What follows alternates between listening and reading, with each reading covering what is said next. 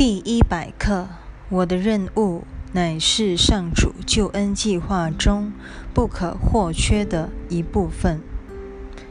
请注意，从第一百课到第一百零五课，连续六课都在告诉我们，上主只愿我们活得平安、喜悦、幸福，受苦绝非他的旨意。这显然是要修正世俗的信念，因为不只是宗教人士，连一般人冥冥中也几乎都认为受苦是上天的旨意。若无牺牲，便无幸福可言。一点一，上主之子圆满了他的天赋。你的参与也同样圆满了天赋的计划。这句话可不是说，倘若我不宽恕，所有人都会遭殃。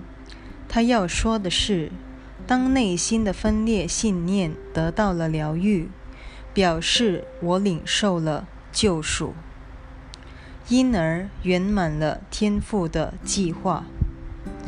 在那一刻，整个圣子奥体也随之痊愈，因为圣子原是一个生命。一点二，救恩必须把那相信个别想法与个别身体的疯狂信念扭转过来。因那信念延伸出各自分道扬镳的分裂人生。这一句话乃是针对整套分裂思想体系而给予的化解之道。它否定了种种形状、大小等程度上的差别相。根本而言，世间所有的想法和形体，尽管形式各异，本质全都同等的虚幻，而我们竟然如此狂热，认同那些企图取代救赎的荒谬替代品，而且坚信不疑。下面这段引言简直说得一针见血。你所打造的那些替代品，渺小而荒谬，毫无实质可言。他们在疯狂失常之下，好似一片羽毛，不由自主地在狂风中乱舞。他们在空中聚聚散散，合合纷纷，变幻莫测，毫无轨迹可循。实在不值得你品头论足。你对他们所下的个别定义更无意义可言。他们外表的小小差异称不上是差异，根本不值一提。这一点倒成了他们唯一相通之处。此外，他们还有什么相同之处？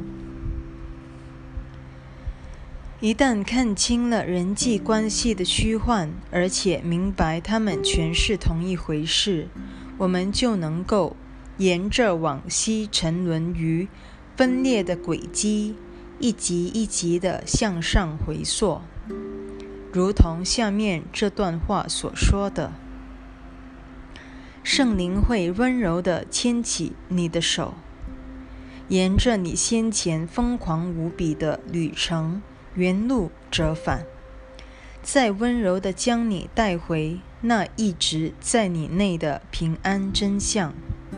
他会帮你把疯狂中投射于外的种种怪诞替代品一一带入原有的真相。他就这样扭转了你那疯狂而失常的人生旅程。恢复了你的清明理性。接下来的这一小段话，为我们明白点出这一个折返的过程。一点三，唯有让分裂的心灵共同共享同一任务，他们才会结合于同一个目的之下，因为每一个体对他们全体都成了不可缺少的一部分。试问，究竟是什么能让我们沿着沉沦的分裂阶梯回溯而上？答案无他，就是看出人类共有的唯一目标。唯独这个目标，能够在分裂又虚幻的世界反映出圣子生命的一体真相，也唯独借助耶稣的慧眼。我们才超越得了或视而不见表象的差异。正是这些表象上的小小差异，使我们与那结合全人类的同一目标失之交臂的。二点一到二点四，上主的旨意是要你活得圆满幸福。你为什么还要故意与他的旨意作对？他在自己的计划中为你保存了一份任务，让你重获他愿你享有的幸福。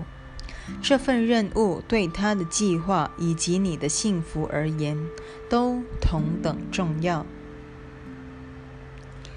对于耶稣的反问，我们其实都心知肚明。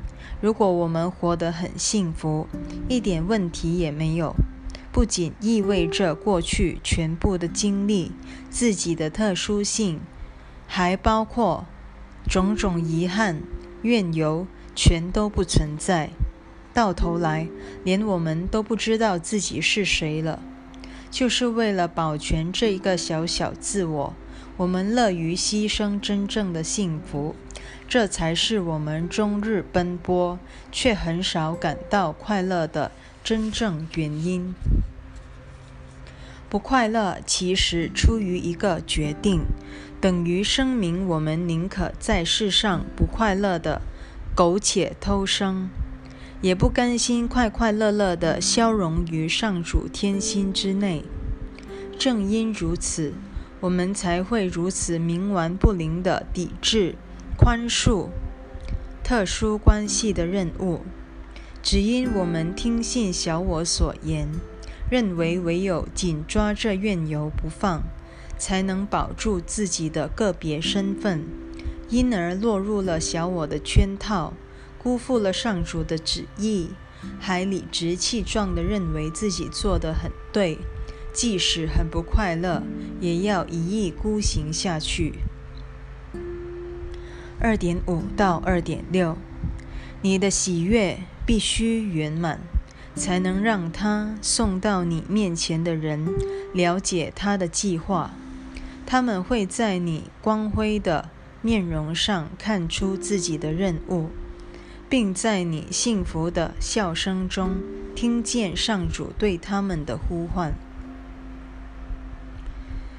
我先前已经提过奇迹课程的用语问题，例如上主或圣灵有意派遣我们去度化众生这类说法。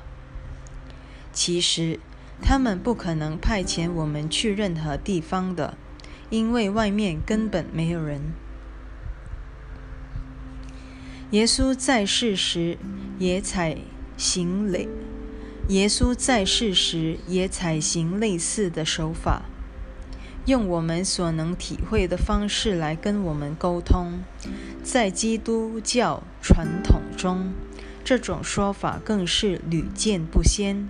问题就在于，基督徒把所有的比喻都当成真理本身。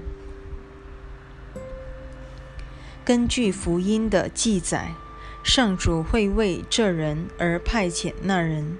马太福音中的耶稣最后还郑重其事地派遣他的门徒到世界每个角落，向异教徒传教。奇迹课程的耶稣虽然沿用了类似的说法，意义却迥然不同。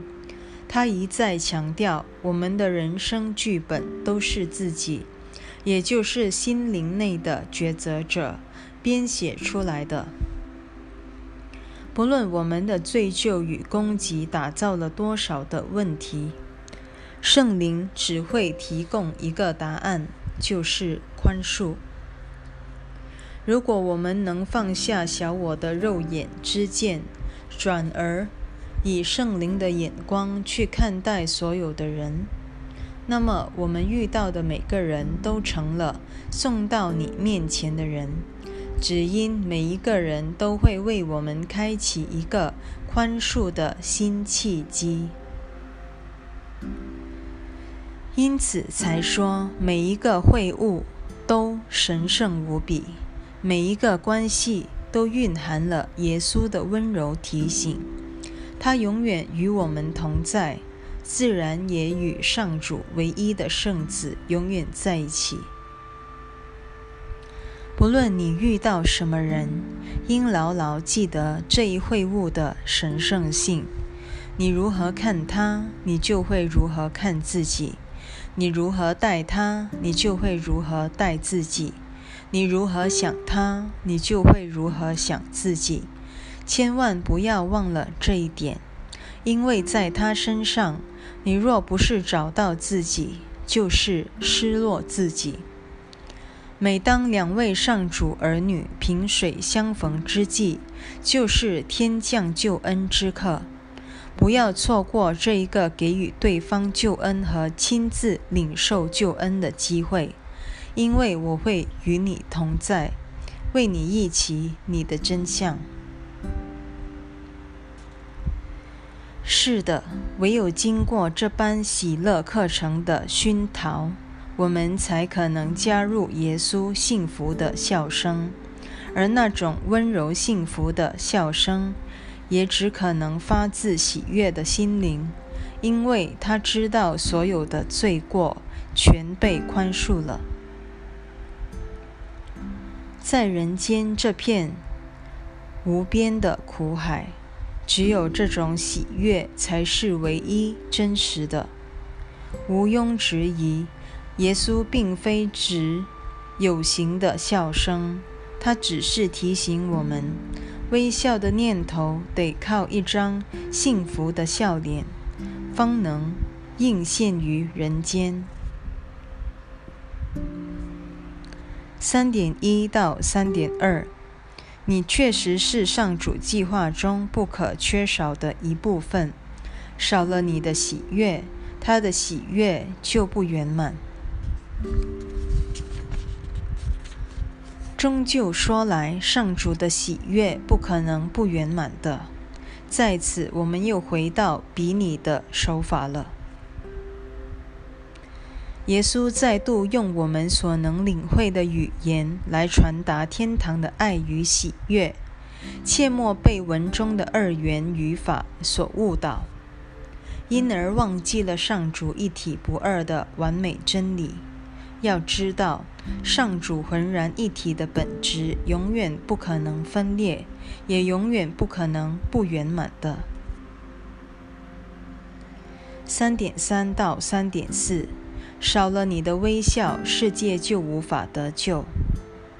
当你悲伤时，上主用来拯救世界的光明会变得暗淡无光。再也没有人笑得出来，因为世间的欢笑原是你笑容的反照。无疑的，这种欢笑透露出我们已经化解了可悲的分裂信念，不再相信自己背弃了上主而理当接受惩罚。这段课文所描述的。正是你知道自己已被宽恕而自然流露的喜悦，不论你认为对别人或对自己，又或者对上主干了什么事，从实相而言，什么也没有发生。我们之所以会感到内疚，只因我们相信自己的罪具有改变实相的能力。可以说，人类最大的悲哀莫过于相信了这一个幻觉；反之，人类最大的喜悦也莫过于看穿了这一个幻觉。此外，本段课文再次强调了救恩无所不包的本质：一位圣子等于全部圣子，一人微笑等于全人类的微笑，一点光明等于全部光明。总之，这一个一体性真理不只是绝对的，而且放诸四海皆准。四，你确实是上主计划中不可缺少的一部分，正如你的光明增强了天堂的光辉，你在世上的喜悦也能让人间的心灵放下忧伤。与你肩并肩的立于上主计划中，上主的使者充满了喜悦，他们的喜悦治愈了哀伤与绝望。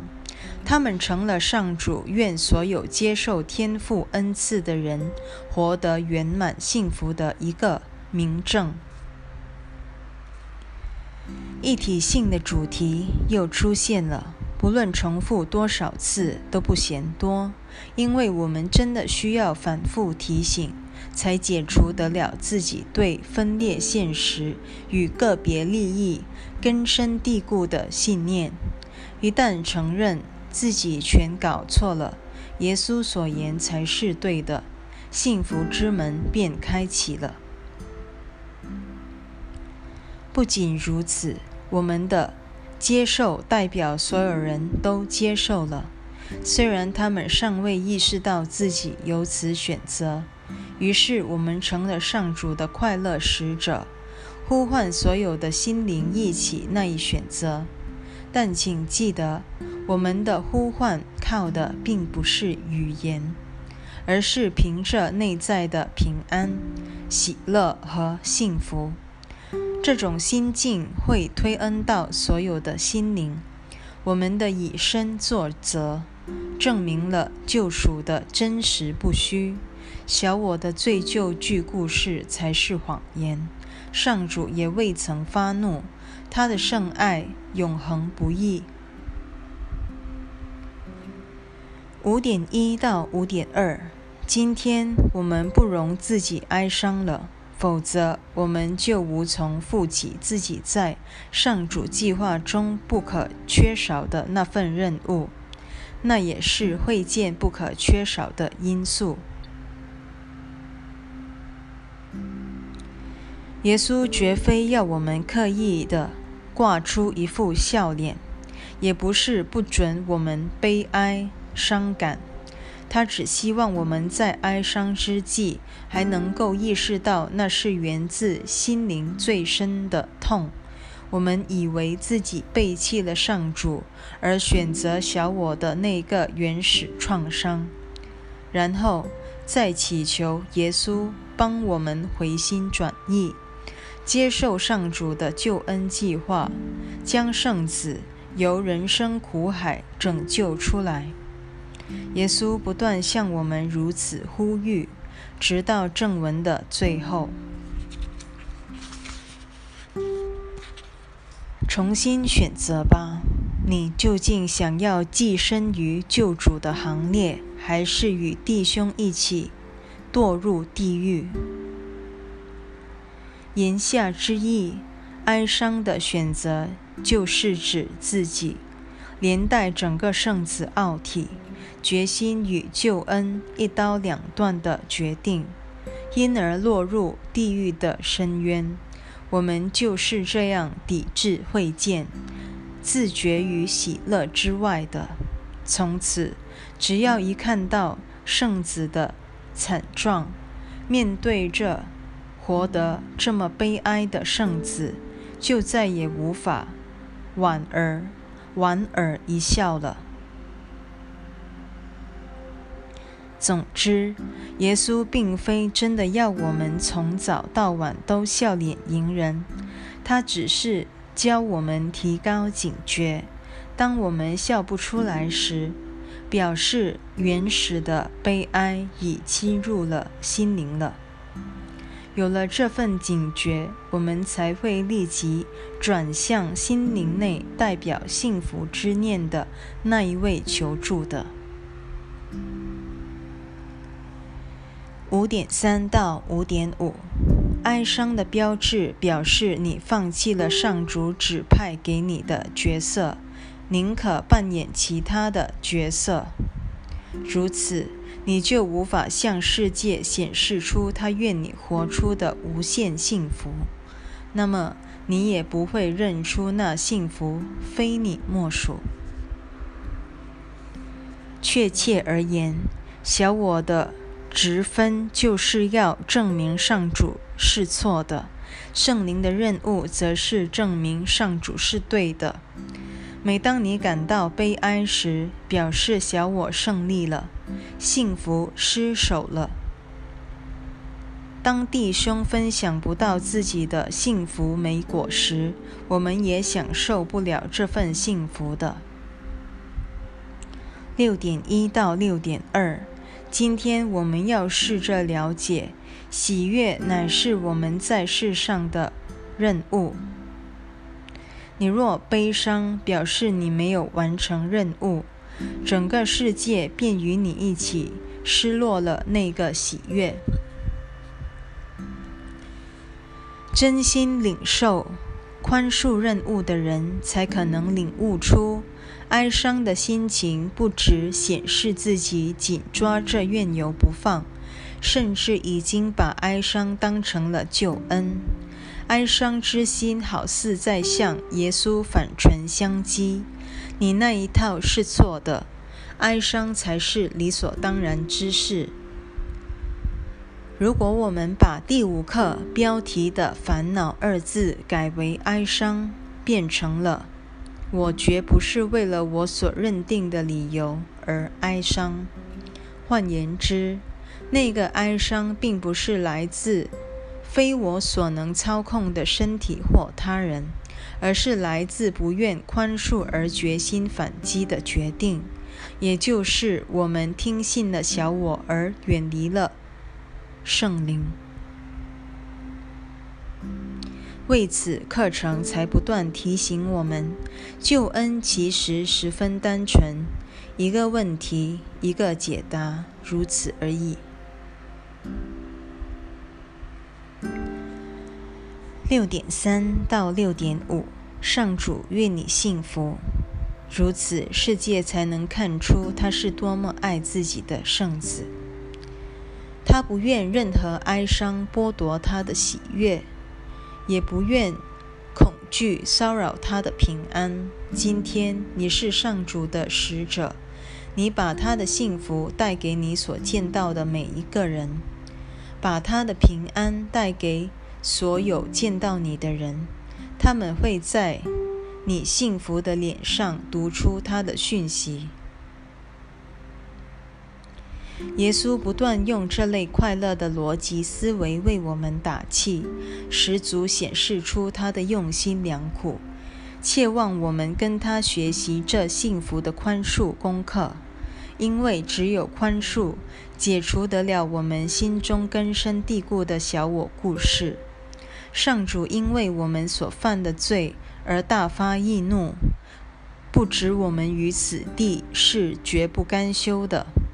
我们一旦能把小我的悲哀噩梦转化为圣灵平安幸福的美梦，这个选择必会回荡于整个世界，小我顿时溃不成军，我们的笑容便如此祝福了全世界。总之，我们若想成为悲哀世界的一位快乐使者，自己就得先活出上主的快乐讯息才行。七，我们今天就这样预备自己，在五分钟的练习时间内，感受一下心中升起的幸福感，就如天父及我们所愿的那样，用今天的观念开始这一个练习，同时心里明白自己的任务就是活得幸福。这是上主对你或任何有意充当他的使者的人的唯一要求。想一想其中的深意吧。你过去相信上主要你牺牲是何等的错误。在上主的计划内，你只会领受恩典，绝不可能失落、牺牲或死亡的。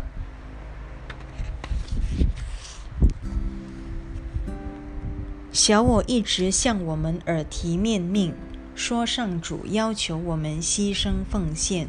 唯有达成他开出的条件，我们才有幸福的可能。其结果却苦不堪言，还失落了一切。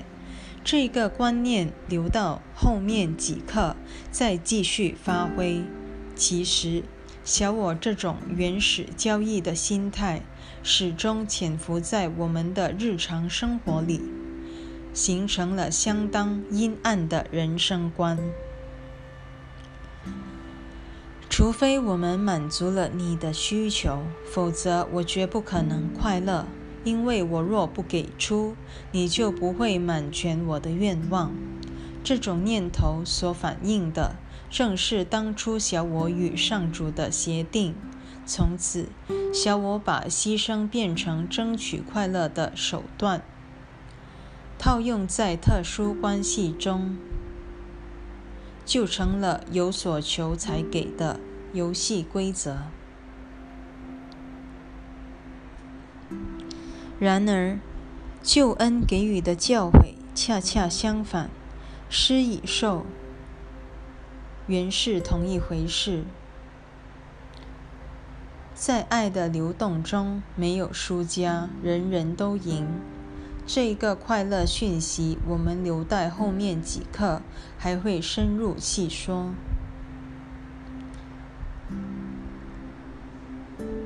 八点一到八点三，现在让我们试着寻回那喜悦，它向我们及全世界证明了上主对我们的旨意。你的任务就是在此地找到它，而且就在当下此刻。这是你此生的目的。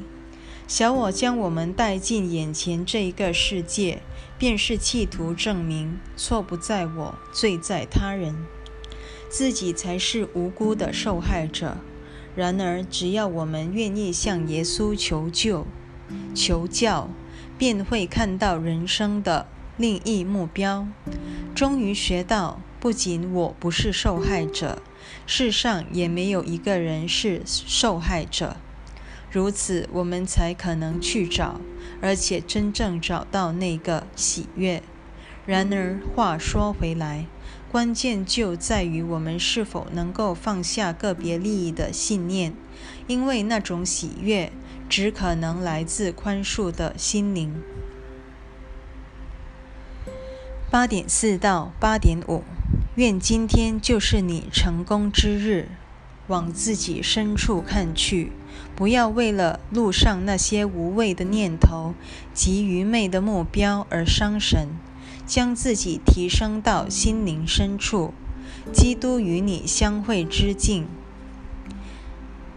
耶稣仿佛带着你呼烟向上，呼烟向下。一会儿要你向下去看你的心，一会儿又要你向上升到心内的基督那里。其实，耶稣毫不在意自己所用的象征形式，他只在乎所要表达的内涵。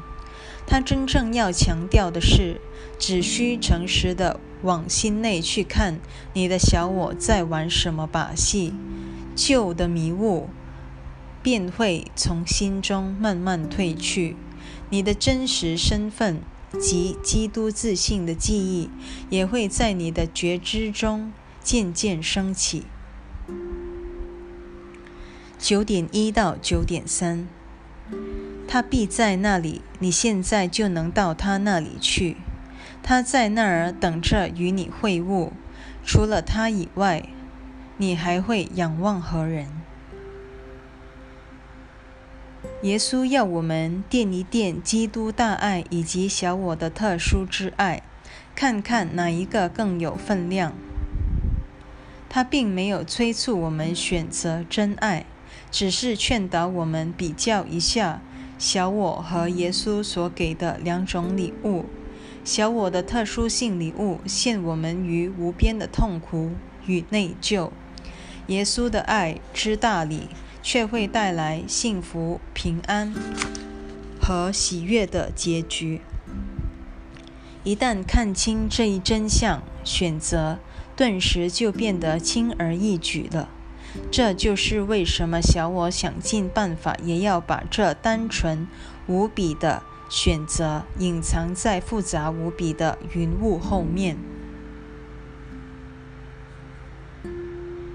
九点四到九点五，还有什么无谓的念头牵制得了你？当上主亲自呼唤你之际，有什么愚昧的目标阻碍得了你的成功？奇迹课程最爱把小我微不足道的本质和心灵的大能拿来对比一番，尤其是在回应上主的救赎呼唤之际。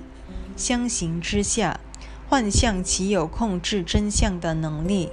恐惧岂有战胜真爱的可能？海伦的《光明艺人》那一首诗，将我们抵制耶稣之爱的企图描写得十分生动。现在来一起读一下诗中的片段。我想尽办法把它锁在门外。他一来到，钥匙滑落于地。他凝视我的眼神如此温柔，令我躲避不及。天恩诗集赞译。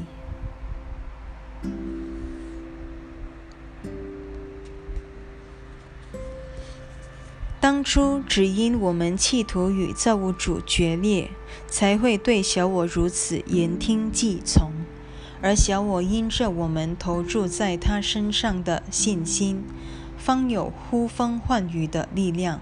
其实，真正的力量始终掌握在抉择者的手里。我们的心灵一旦确知自己做错了选择，小我的力量当下顿归虚无，我们便和上主的真理汇合了。温柔的真爱一临在，恐惧岂有招架的余地？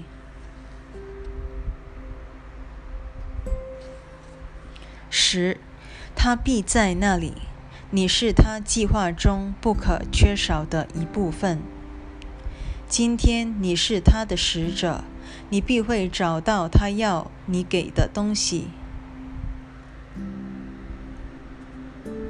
在每小时练习的空档，切莫忘记今天的观念。今天你的自信在呼唤你。每当你告诉自己一次你是上主救恩计划中不可缺少的一部分时，那就是你给他的答复。是的，上主必在那里，因为他始终都在那儿。那儿就是天堂。如今化为一个记忆，存留在昏睡的心灵内。我们只是做了一个离开上主的梦，如今终于决心苏醒，愿意回家了。再也不会把自信视为末路，宽恕即是引领我们回家的载具，因为它能解除我们从未犯下的错误。回归那从未离开的自信，我们真该反躬自问：我们为何始终充耳不闻自信的呼唤？为何继续遗忘自己的自信？为何依旧回避上主的救恩计划？